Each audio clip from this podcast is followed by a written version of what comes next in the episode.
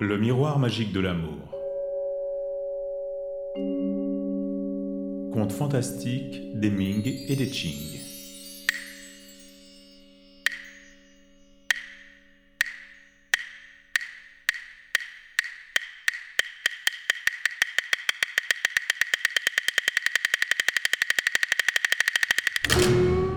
La déesse de l'Empire des Ombres. Un dénommé Lupei, préfet du district de Weinan, vivait dans la dernière période du règne Yuan de la dynastie des Tang. Neuvième enfant de la famille, il était connu pour son profond amour filial envers sa mère. Celle-ci, après des années de souffrance aux reins et aux jambes, finit par être totalement immobilisée sur son lit. De jour comme de nuit, la douleur la taraudait. Loupei décida de renoncer à son poste mandarinal pour accompagner sa mère à Chang'an où il consacra sa fortune à essayer de trouver un médecin efficient. À cette époque, un praticien nommé Wang Yanbo jouissait d'un renom qui s'étendait jusqu'aux confins du pays. En contrepartie, il était très difficile d'obtenir un rendez-vous pour une consultation. Loupei réitéra sans cesse sa prière. Encore ne parvint-il à arracher au fameux médecin une promesse de visite qu'au bout de six mois. Au jour fixé, Loupei se posta de bon matin à la porte à guetter la venue de l'homme de l'art. L'attente se prolongeait. Quand sonna midi, il n'avait toujours pas vu même l'ombre de celui qu'il espérait. L'âme en détresse, Loupei était toujours là et s'épuisait le regard à scruter quand il commença à se faire tard. Il se laissa gagner par un profond sentiment de détresse. C'est alors que passa une superbe cavalière, toute de blanc vêtue, au port altier. Elle galopait d'ouest en est, suivie de sa jeune servante. Elle réapparut un peu plus tard, venant de l'est, et fit arrêter son cheval aux allures fières devant Loupei. La femme s'adressa en ces termes à l'ancien mandarin. La déception et la tristesse se lisent sur vos traits. Accepterez-vous de m'en dire la cause? Abîmé dans l'attente vaine du médecin, Loupei ne prêta véritablement attention à la cavalière que lorsque celle-ci eut réitéré sa question. Il lui fit confidence de ce qui le tourmentait. Elle lui dit alors Je possède quelques pouvoirs, et je suis au moins l'égal de Wang Yanbo. Si vous acceptez de m'introduire auprès de votre mère, je vous assure de sa guérison. Transporté de gratitude, Loupei s'agenouilla devant la monture et sa cavalière. Si vous guérissez ma mère, je vous jure de vous servir ma vie durant. Il rentra pour rendre compte à sa mère. Celle-ci laissait échapper des gémissements. Mais à l'annonce que lui fit son fils, elle se sentit quelque peu rassérénée. La dame en blanc se fit présenter à la malade. À peine l'inconnue eut-elle levé un bras en guise de salut que la vieille percluse avait recouvré la capacité de se retourner dans son lit.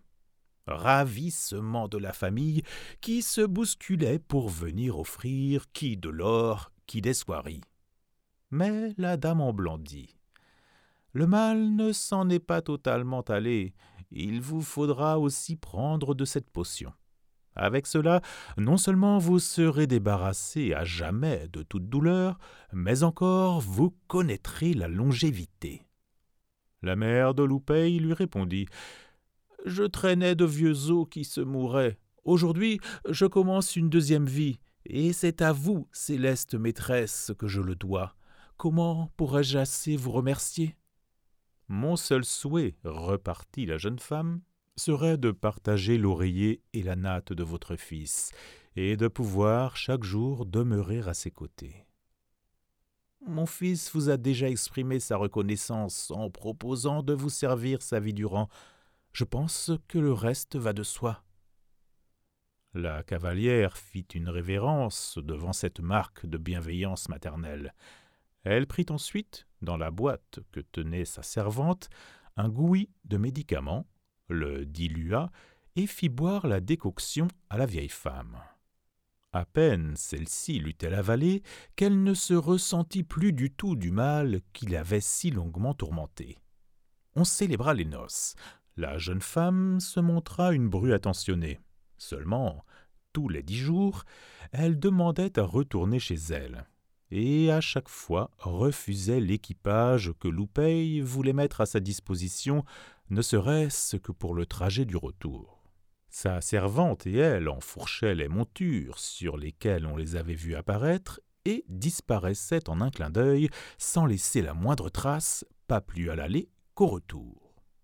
Loupey, tout d'abord, ne chercha pas à savoir, mais petit à petit la curiosité fit son lent travail, et un jour, enfin, il finit par suivre sa femme. Elle franchit la porte Yanqing, et de là le cheval s'élança vers les cieux. Loupet, qui n'en croyait pas ses yeux, demanda aux passants s'ils avaient eu la même vision que lui. Mais ils n'avaient rien vu. Toutefois, il parvint à ne pas perdre la trace de sa femme, ce qui l'amena au cimetière de l'Est. Là, un sorcier avait exposé mets et vins et remplissait des coupes en l'honneur du dieu de la terre.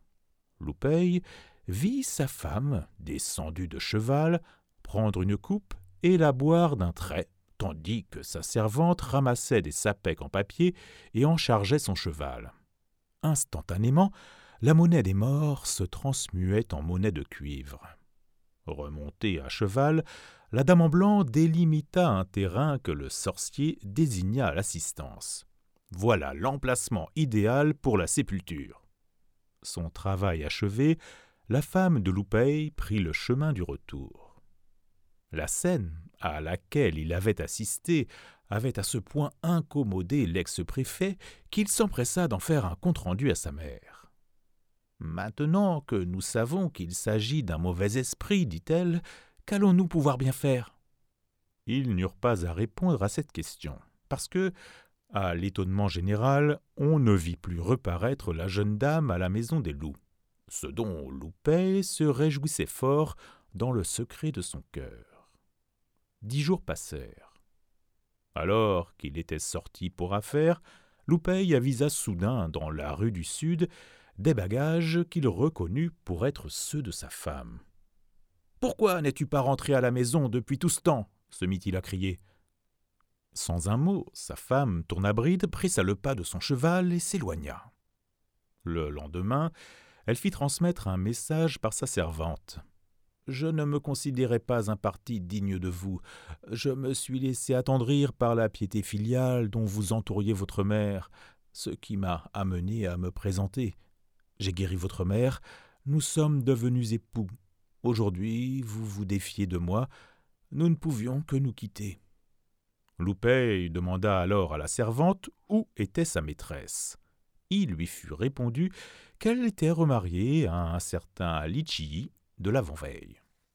Je veux bien admettre que sa décision de me quitter était irrévocable, dit Loupey, mais la rapidité de tout ceci a de quoi désarçonner. Le moment était venu pour la servante de révéler un secret qui n'importait plus. Ma maîtresse est la déesse de la terre. Elle en charge les funérailles et le choix de sépulture pour tous les foyers de la capitale à trois cents lits à la ronde. Pour ce faire, il lui faut être constamment la femme d'un mortel, sans quoi elle serait une âme errante et sans toi. Ma maîtresse a dû trouver une nouvelle demeure après que vous l'aviez abandonnée.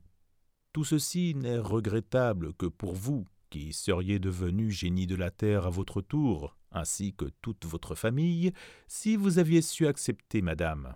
Mais telle n'était pas votre destinée.